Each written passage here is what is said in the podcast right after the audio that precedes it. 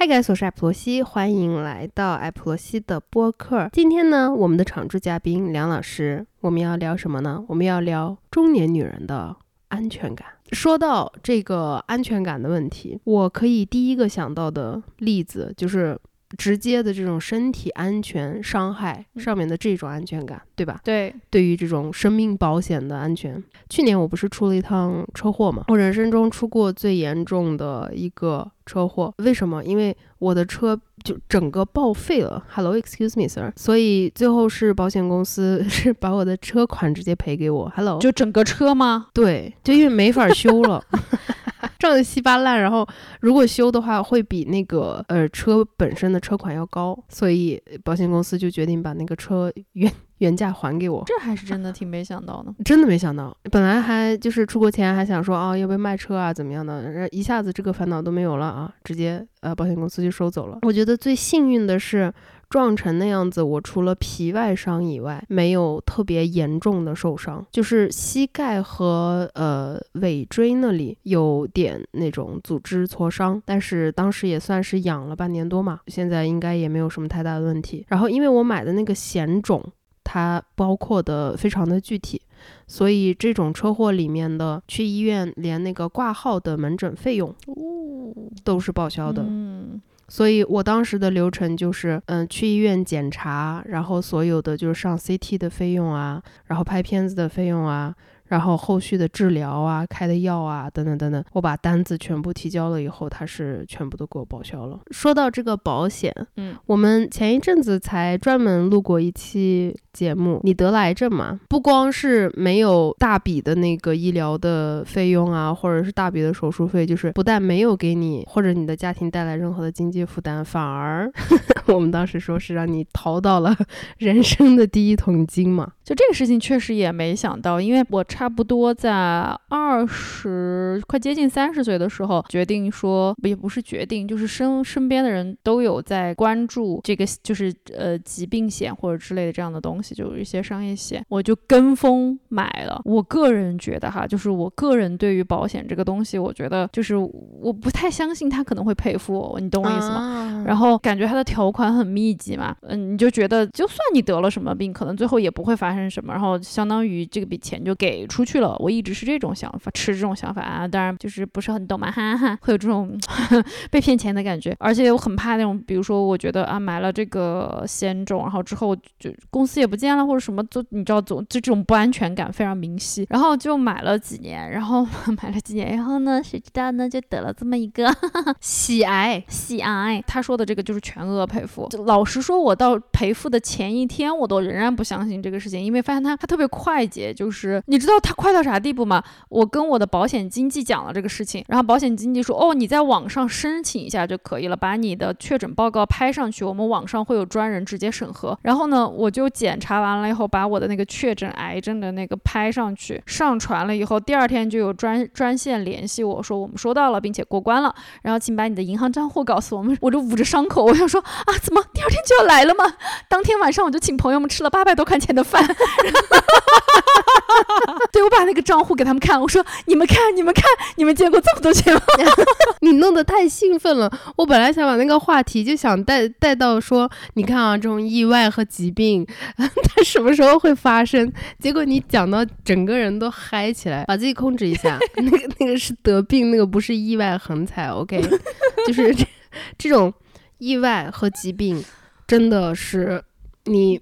不知道什么时候忽然就会来了，尤其是我们这个年纪的人。就我最近又有一个非常亲近的朋友，妈妈乳腺癌，然后自己是肺上面长了一个，也是跟我同龄。我们这个年龄的，我这种不婚不育的不算啊。但是像梁老师这种是属于上有老下有小，你是没钱买房，但是大部分的八零后可能这会儿还背着很多房贷，然后各种各样的车贷或者什么的。这种时候，如果说来一场。意外或者是来一场这种比较重的疾病，是都有可能压垮一整个家庭，可能是一个小家庭，也可能是带着父母的一两个、两三个大家庭。所以，因为我们俩的这个案例，呃，我们就觉得说买保险这件事情真的是非常非常非常的有必要，完全的有必要，百分之一万。你现在应该也是这种想法吧？确实是非常有必要。我不去做，或者是不去买这个事情，一旦有了自己家里面，就是你你顾及的人，不不管是自己也好，还是家人也好，对这个事情都一定要有所考量。就是在遇到事情的时候，能有一个兜底的保障，去增加一份安全感。那这样的情况，要买什么保险？去哪儿买呢？相信很多人听到保险这个词的时候呢，要么就会觉得太复杂了，自己根本下不了手，产品很多，保险的各种条款也很复杂，所以干脆跟着大公司买就行了。要么就是受旧有观念的影响，觉得保险没有用。对，其实这些都是因为买了就是不适合自己的保险，或者是缺乏保险专业的知识而产生的误区。那有没有一个地方可以帮助我们普通人搞懂复杂的那些保险条款？有保险的专业人士通过不同保险产品的测评对比，帮我们挑选出适合自身情况的保险产品呢？有，那就是我们本期的节目赞助商小雨伞，它就是一个很不错的选项。小雨伞呢是一家经保险监督管理机构批准的正规的保险经纪平台，其母公司呢已经获得了 C 轮融资，服务了上千万的用户。我觉得小雨伞最厉害的地方在于，因为他们是专业的，所以当你以自己的情况去咨询的时候，他们可以有这个能力可以给你一个专业的产品推荐和购买建议，属于完全个性化的保险购买方案。而且因为小雨伞不隶属于某一家保险公司，所以不会只推荐一家的产品，而是从多家品牌的上百种产品中为我们精心挑选，非常中立客观。我自己是试过去匿名咨询过的哦，这一个顾问非常的有耐心，也不会以任何方式让你有压迫感，感觉你好像必须要赶快购买。重点来了，朋友们，通过专属链接，这一次的咨询我是花了一分钱。这种一站式的平台式服务最好的一点就是，它不光会根据你的家庭情况定制保险购买方案，而且他们会把后期的理赔的服务也结合在一起做。大家都知道，保险买起来相对来说还算难度低了，真正头疼的部分是理赔的时候。如果你需要走理赔程序，小雨伞会全程协助。所以，如果遇到不合理的问题，他们会第一时间帮你点出来，协助你去解决，就相当于一个官方介入的角色，真心很有安全感，有没有？所以啊，真心推荐小雨伞。我觉得不管你买不买保险，考不考虑买保险，还是说目前你已经都买好了保险，都真的很有必要去小雨伞做一次的咨询。真的，问一轮下来，各方面怎么规避风险，就全都可以搞得清清楚楚了。而且只要一分钱，感兴趣的朋友可以去 show notes 或者评论区去预约咨询。同时，我的云朋友还有专属福利，关注小雨伞公众号，回复艾普罗西预约咨询的同时，还可以免费领取一份女性防癌险。这个女性防癌险是个很重要的东西，各位女同学们要了解起来，防范于未然。说到我们的这一个主题，呃，中年女性的安全感，第一部分就是身体嘛，对吧？我们刚才讲到的这么多关于保险的东西，那你觉得除了身体就是生命安全之外，什么东西才是你在生活当中最重要的一个？作为中年女性，你是一个有娃的女性，中年有孩子的这样子的一个女性来说，最大的安全感的来源，我觉得我我列了四点，就是中年女性的安全感的来源。第一点就是刚才说的不要生病，第二点就是不要失业，第三点就是不要被诈骗，第四点是不要意外怀孕。不要被诈骗，就可以给大家讲个故事。虽然也是不是我自己自身经历的哈，但是但是听起来觉得人人人，你知道我们觉得的诈骗，你总觉得像是那种你得人家给你讲了这里面有巨额的投资，然后听起来就像是一个诈骗一样，或者是像老年人那种把你弄到一个什么样的地方去拼命给你讲，你觉得我非常能识别这个情况，我一般不会掉入这种诈骗的陷阱。那我就听到一个朋友的事情哈，这个男孩呢跟一个女孩谈恋爱，谈了大概有三年的时间吧，都很。正常，就是据说女孩是在某银行上班，就是工作稳定。然后呢，呃，男孩也会去女孩的那个单位去接她上下班，都非常正常。然后呢，相处了一段时间以后，就开始同居了。同居了以后，这个女孩是据说是家世比较有钱，所以呢，就住的就是在富人区吧，就这样的一个地方。然后就住在那个富人区里面，男男孩就相应的就跟他一起住在他们家了，也就住着，就是非常正常的这么一个状况。然后那女孩呢，就跟男孩讲说，她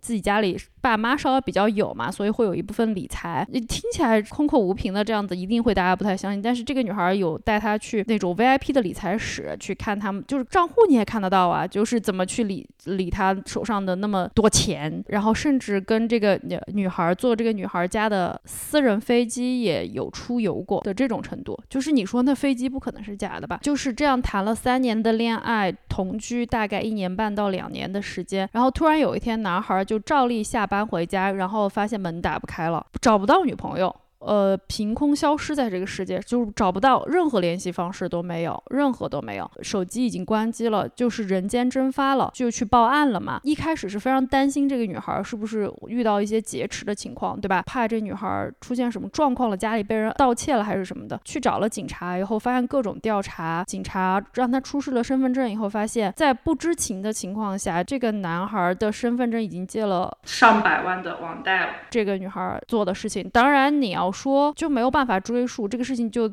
从此也找不到这个女的了。你确实用你的这些东西，也都是经过你的证件、你个人去同意。这种诈骗，我们听了以后就会带入这个男孩的这种处境，会觉得是谁你都没有办法觉得这个东西是个诈骗吧？就你亲身经历了如此多的东西，就这个人就睡在你旁边，你也就亲眼看到了所有东西，你怎么去接受这件事情？一切都是假的，而且你的存款也没了，背了三百多万的债。对对对对对对，就是非常惊人的一个事情。对于我来说。这个的根源性的解决办法就非常非常的简单，反婚反 育，就是会拒绝性缘关系嘛。另外一个就是说，我觉得不管是什么样的，呃，友情也好，还是爱情也好，如果说我是在一个比较就是亲密的这种关系里面，呃，我觉得最健康的、最需要注意的就是在经济还有个人隐私信息这方面，双方有一个非常有共识的一个界限。对。就很明确的界限，就比如说我们两个也是界限非常的明确，能到哪里能分享到哪里，然后能帮忙到哪里，我们两个都是很知道对方在哪里是一定会停的，对，不会因为说哦我们俩从小一块长大，那梁老师今天问我借多少钱，然后我就给他打过去，哎也会了，但是 这不是一个好的例子，但是就是比方说我们两个一起养老。那我觉得我们两个还是会选择说，呃，财政这方面是要自己搞自己的，不会把钱随随便便就混在一起啊之类的。我觉得这就是得是有一个，哎，呃，边界感，你得有边关于边界感的认知和关于边界感的经验，还得有稍微讲理一点的人，他不会以这个去大做文章。比如说我，假如说要结婚的话。那婚前协议的这种 prenup，对，对我来说是一个必须的必的东西。我就我不可能因为咱俩现在感情好，嗯，你对我好，或者是你家里好，然后我就稀里糊涂的让你有对我的财产呀，或者是对我的个人信息有任何任何的法律上面的这种行使权，那不可能的。对的，就是以我现在的认知，我不会觉得这个伤感情。如果我说这个必须要分开，你觉得伤感情，那我就觉得那咱俩就没感情，那就分开。那你呢？你的你的安全感来源在哪？我仔细的想了一下这一个问题，因为刚开始我们定这个题目的时候，是想以两个中年女性的这一个视角来展开的讨论一下什么给我们带来安全感，对吧？但是我跟梁老师都遇到一个同样的问题，就是我们两个得那。就抠头皮去想说，哦，什么能 带带来安全感呢？然后我就在考虑，我说为什么我们会有这种感觉？我们得去想，这个不是你坐下来然后张开嘴巴就可以说出来的东西的。就可能有一天它曾经是的，因为在我自己看来，安全感它最底层的那个逻辑、最基础性的东西是一个规律，还有秩序。对，当。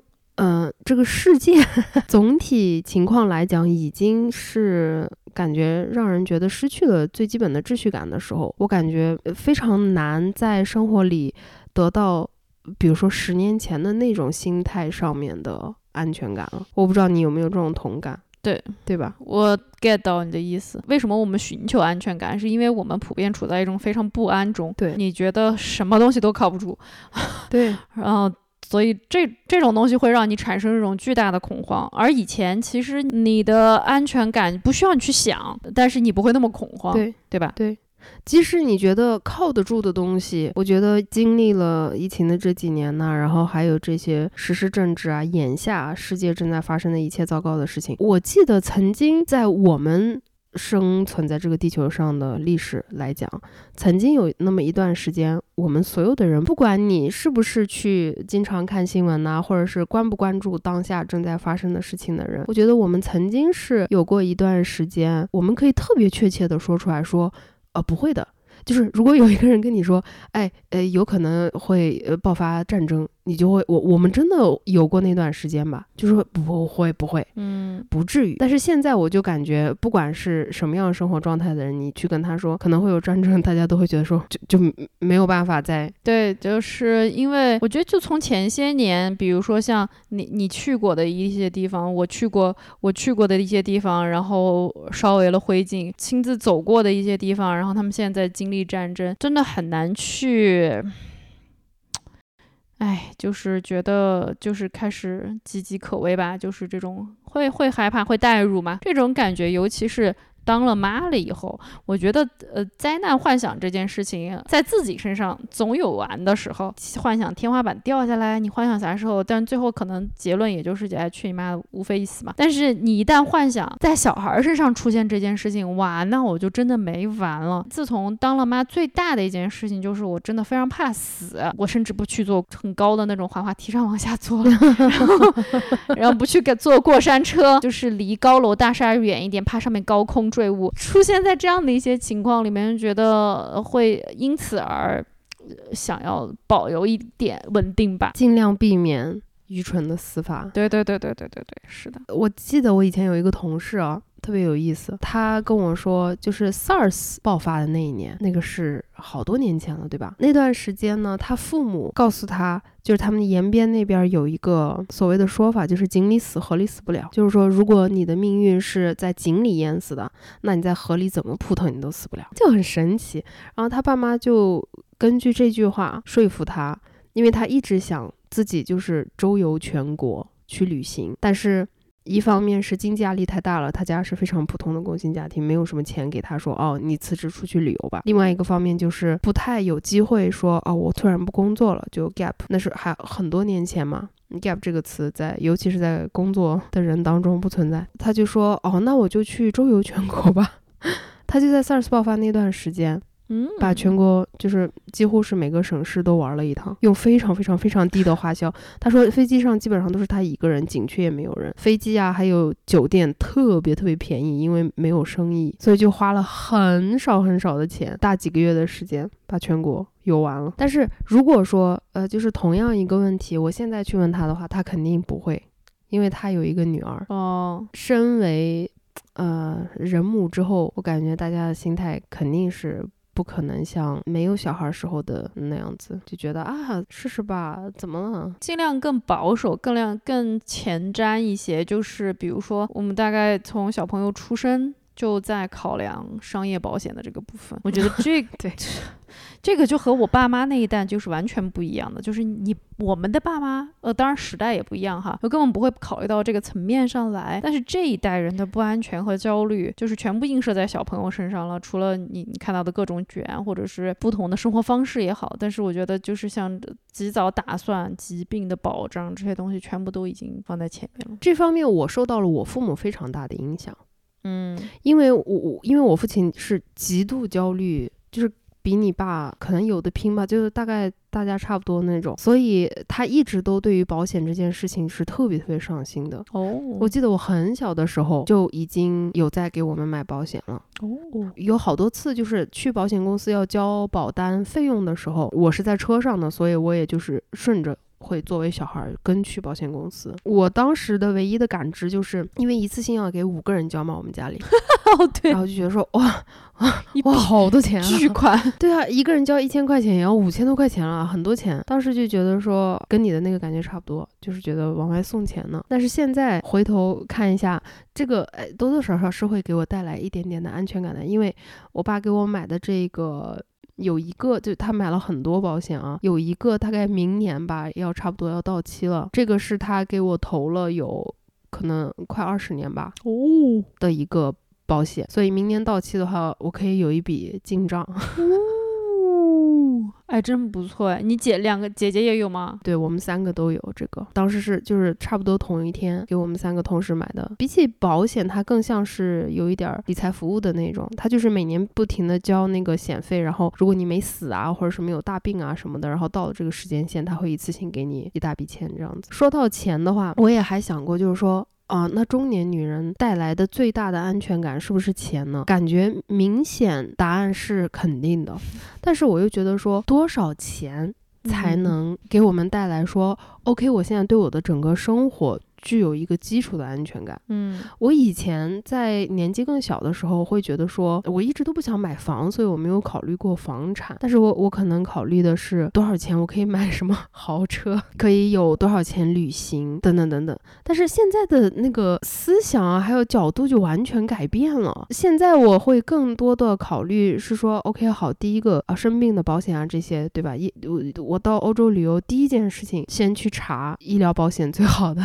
哪一。一个买好医疗保险，其他的话，我觉得我现在说不出来一个大概的一个什么样的金额或者是数额的钱数，会让我觉得特别特别的有安全感。我觉得很奇怪，也不是说我变得贪婪。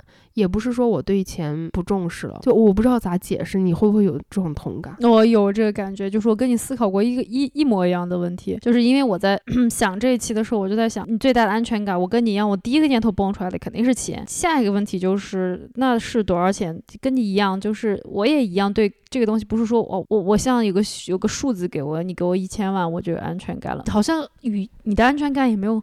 太大的关系，嗯，你说你拿到这钱，你本人就变得很 chill，然后你觉得啊，就是真的会无所谓，没有，好不好？不会 我觉得会更更急，更怕，更焦虑。对，所以我觉得你一说一千万，我以前觉得一千万，哇，好了，我日子到了。就我就从从今天开始花钱就行了。现在你跟我说一千万，比方说我要带入你的角色，我要给我儿子买个房啊，那房子 我要考虑啊通货膨胀的问题，背不背贷款？这过上十年，你的这个就是价钱呐，这这个货币啊是什么样的情况？你怎么知道呢？十年前的十万跟现在的十万可不一样吧？那以后的情况会是变成什么样子的？谁谁都不知道。你还要考虑房子的泡沫经济，最后 对吧？对。就焦虑的源泉更多的说啊，那那我是不是应该在一个呃比较合适的房子给他一次性全款买下来这个房子？啊，买下来这个房子以后剩下的钱，我要怎么样才能做到说让它可以变成一个就是比较稳定的，可以给我带来被动收入的钱？如果发生了什么事情的话，这个是一个合理的呃聪明的投资。完事儿了以后，如果说我忽然吧唧就死了，我怎么才能确保我儿子可以？正常并且有效的用这笔钱，那这个信托基金要怎么弄？然后就得开始去那个，就就就头疼说啊，那个信托基金，这这这，你买完房，比如说两百万买房，你还只剩下八百万，八百万信托基金好像也不够开始啊，那那那这八百万怎么弄的？就就就感觉是这跟以前那个觉得一千万哇好了。人生美好，没完没了，就真的没完没了。而且你说，你想说这剩下的钱，我到底是工作吗？我不要工作了，我想说，我要我要休息一下。你不工作，你就不焦虑了吗？哦，你不工作，你可能更焦虑。我不知道怎么去量化它，你也是一样吧？对，就很奇怪。我觉得这一点真的很奇怪。我没有想过我会有这样子的转变。这个，哎，我跑个题。我那一天，嗯，跟朋友一起聚会，然后朋友里面差不多都是趋近四十的女性。我可能蛮长时间没有跟差不多这个年纪的朋友一起聚会了吧。坐在那里的时候，我觉得大家所有的状况都开始趋向于平和，就是忽然有了一个我没有想到的集体性的转变。你发现再往前推十年，我们在那里，我们在席间可能在非常激烈的讨论男女关。系讨论挣钱的手段，每个人都有。就是非常激烈的在对抗或者是屈服跟这个世界的关系，然后到了四十岁的时候，我们坐在那儿，突然就开始不约而同的聊起来一些，就是非常心态非常佛。你不去聊具体的钱了，就是你不会去要进账出去多少，你不会去聊具体的情爱了，就是说哦，他对我怎么怎么样，我对他要怎么怎么样，就没有这个东西了。聊的都是一些非常你的小时候，我的妈妈小时候跟我说过一些什么，就是一些你你真的意想不到，但是可能。你会回想一些可能是 peaceful，也可能是小时候的事情，也可能不知道，就是 nostalgia。对你懂我的点吗？就是我们突然聊的东西变成了一个就不那么具体的、具象的，反而是平和的一个奇怪的那种中年的转变，就觉得还挺有意思的。在物化女性啊，包括就是所有的这种厌女的角度来讲。呃，我们一直女生被灌输的一个思想就是性缘的这种爱是最安全的嘛，是最有用的，然后是我们最应该追求的。这一点我在就是思考关于中年女性的安全感的时候，我就发现性缘的 关系我完全没排上。现在来看的话，我可以非常确定的来说，而且并且我认为所有的中年女性都会点头称是。赞同我，就是对于我们来说，现在性缘关系的爱的这种关系是最大的不安全、不安全感来来源之一，对不对？因为它充满太多太多不确定性，而且我们已经年近四十了。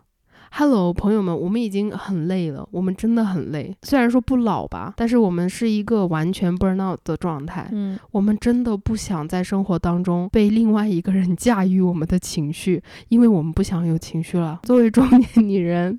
我们尤其不想有那种高低高低起起伏伏的那种，一会儿特别高兴，一会儿特别难受那种过山车的感情。嗯，你想要吗？我不，我不想体验吗？不想，完全不想。我们中年女人最需要的是什么？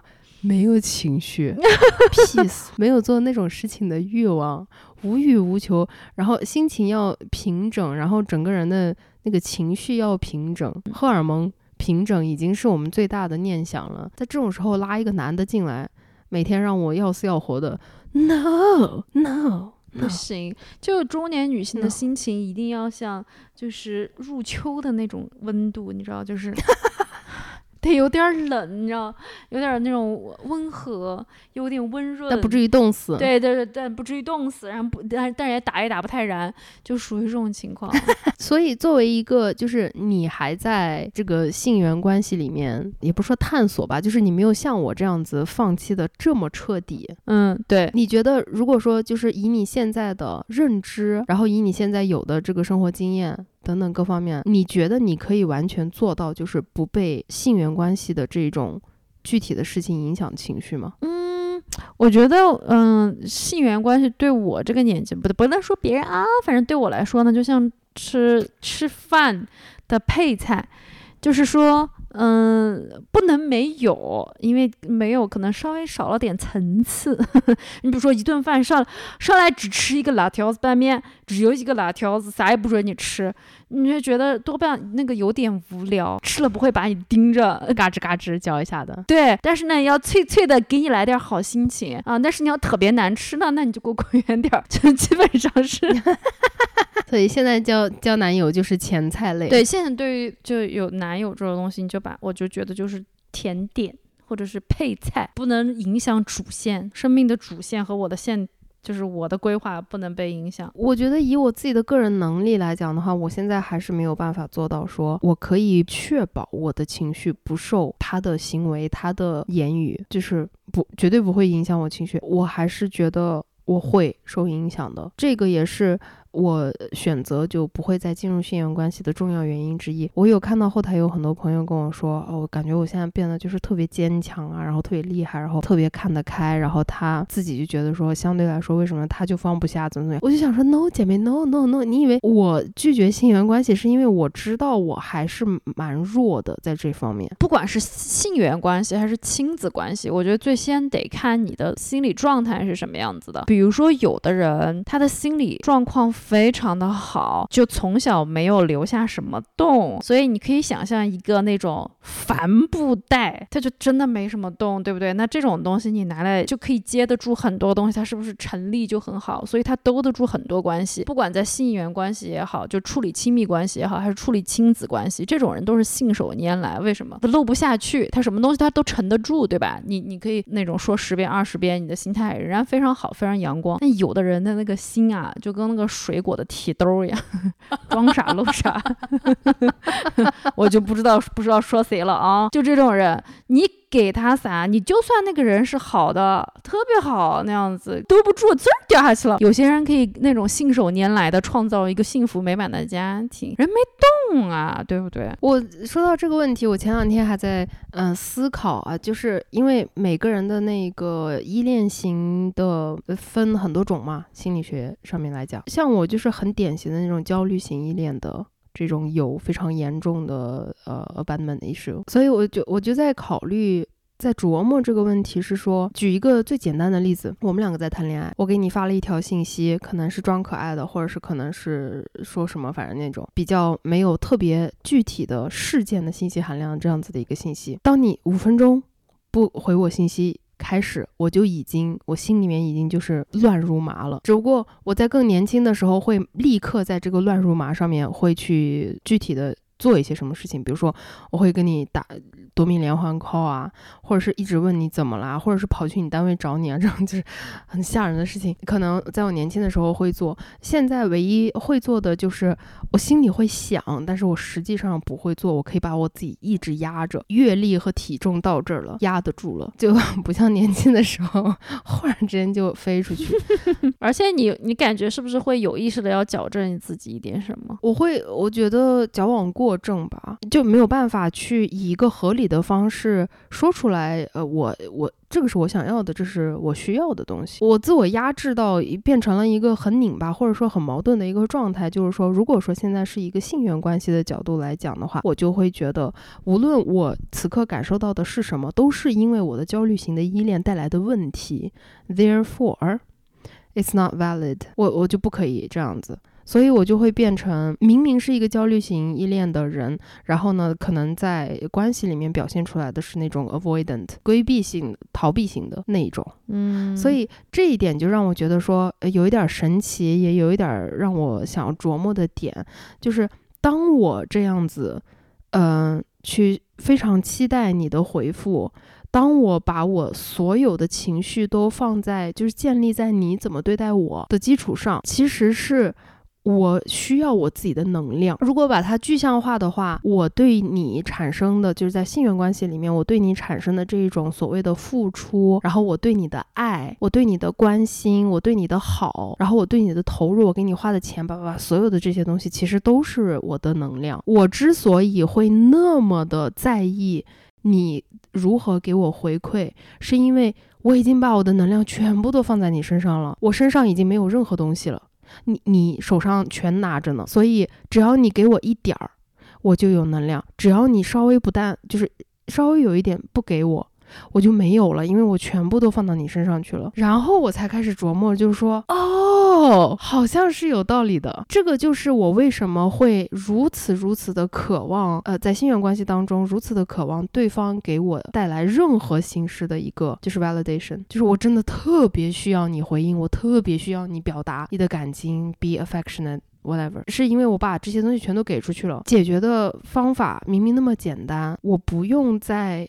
依靠你，我可以把我给出去的这些能量以一个 礼貌的方式回收，所以我就觉得说，我这几年好像在做的事情就是回收这一个能量。比方说，我们俩之间也出现过这个状况，就是当你在经历一件很难的事情的时候，你在对我倾诉。我记得有有一次，我是真的觉得就是对于我自己来说就很消耗，然后我是直接告诉你了，说以后先不要跟我说这个人的事儿了。我不想听了。以前我是没有勇气去这样收回的。现在就算是最亲近的人，可能最亲近的人、最爱的人，我会更有安全感一点，去把它这样收回来。如果说我感觉要具象化在一段关系里面的话，当我想要给你发一条信息，然后说什么的时候，我会选择把那段话看着镜子跟我自己讲，就是以这种非常小的步骤去把能量收回。所以我就对于这种。嗯，就是我自己作为一个中青年的女性的安全感的结构来讲的话，我现在就觉得说，最大的来源来源于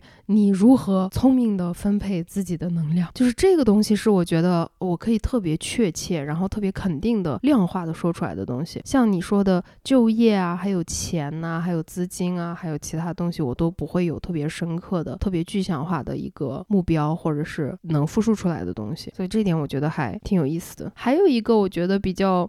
嗯，我自己觉得会比较有意思，然后特别不一样的角度，就是说我们这几年女性意识意识的觉醒，它也在很大程度上重新解构了这一个安全感的问题。因为在社会的 这个主流的观点上面，最应该给我带来安全感的，比如说是家庭的稳定，或者说是一个好的伴侣，或者是一个孩子的学习，或者是怎么怎么的，来来来的这些东西呢，我已经完完全全从思想。的认知上面不认可了，你的这一个结构、你的规则、你的奖赏，我都不认可。所以忽然之间，这些东西就是禁锢了我这么多年的东西，它就像一个泡沫一样，嗯，就嘣就破了，呃，没了。就是你你你连一个碎片都看不到，你就会觉得说，哎，这这这这感觉还蛮神奇，也不是解放。我觉得如果我说实话的话，不是不是特别解放，或者是解脱，而是会觉得说有点荒诞。你呃 value 了那么多年，从小到大，从你知道事儿的。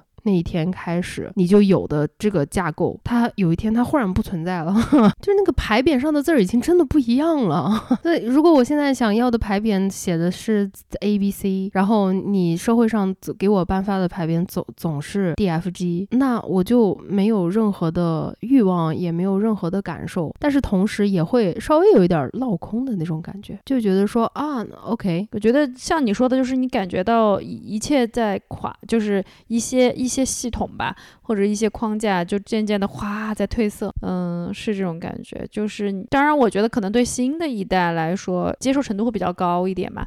那可能像我们或者更上一代，从小被这样的一个教，就是这样的一个系统里面浸染长大的，你多多少少会带有很大的痕迹在这个里面。但仍然像你说的，我会发现这这些年有越来越多的女性跳出自己的桎梏，去寻找自己内心的这种平静，就是跟这一切客观因素不绑架。在一起的平静，甚至也有可能仍然存在在这样的系统之内，但是有了自己找寻到自己安定的所在的这样子的女性，我都是觉得非常厉害的。我渐渐的对所有的客观条件的这些追逐都觉得没有太大的意义了。就我现在觉得，唯一我看到一个人，就是你知道，你知道年纪大了嘛，你你认识人真的不太需要去对谈，多么的了解他，喝他三个回合，基本上差不多相处一下也就知道了。呃，我现在特别羡慕的就是那种你能在很短的时间就能感知到这个人是那种心态非常。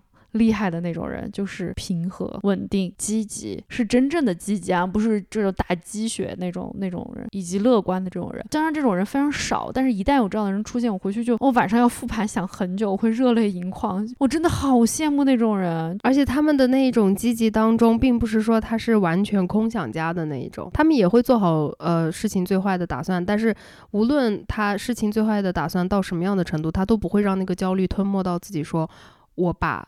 积极的、好的、抱希望的这一方面给放弃，这个我特别羡慕。所以，如果说给这个中年女性的安全感硬要做一个结论的话，我感觉我们就是在变得逐渐稳定和安全之后，更加的无法定义什么 叫安全感。以前可能会想说，哦，我要怎么增强我的安全感？现在就会想说，等等等等等等等一下，让我们先回到。什么是安全感？我让我们回溯到这个根源上面的问题，做一个总结发言吧。就是就曾经觉得安全感是一些非常具象化的东西，可能会演变成多少价值的钱，绝不会崩崩坏的夫妻关系，然后以及一个嗯聪慧的小孩儿和永不去世的父母。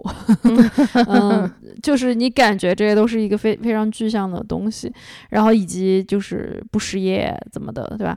但是失业极有可能，小孩也不一定真的那么聪慧，对吧？嗯，父母会去世，更不要提婚姻关系了。所以，邓紫棋，邓紫棋的一首《泡沫》在这里点播送给大家。嗯，所以其实你要怎么去？我觉得说白了，安全感是你怎么样去一个不变的状态应应对这些变化。对，兵来将挡，水来土掩。对，就是你比如说像。朱令的父母，对吧？这这这这些社会事件，有的时候，对不起，我们就是会莫名的代入一下。那那这种安全感是什么？就是其实就是内心的稳定。但你要问我去哪里找这种内心的稳定，我也不知道。我觉得这个只能是你一点点的靠吃的屎来习得的。哎，我同意。我就没有办法从一个，对不对？没有办法从一个说啊，我现在三十六岁了，你是啊，我三十六岁，我生育了一个小孩儿，现在让我们来给你们给一点智慧的宣言吧。没有，你知道我们的安全感 怎么习得？就就是吃的屎习得来的，不但吃，还嚼，不但嚼还找着来吃，你知道吗？对，吃热的，对我，我非常同意他的一点，就是，嗯、我当然觉得经历比较丰富的人，可能，嗯、更容易趋向更早的呃变得平和，因为屎这种东西，你早不吃晚也得吃，所以还够鼓励大家年轻的时候多吃屎，就是曾。嗯，对你多感受，老了呢，自然就其实什么都平和了。但是如果我觉得很多事情在年轻的时候抗拒去做，你觉得嗯条条框框非常多，然后你要遵循一个清规戒律，那老中年发疯，还有各种存在主义危机。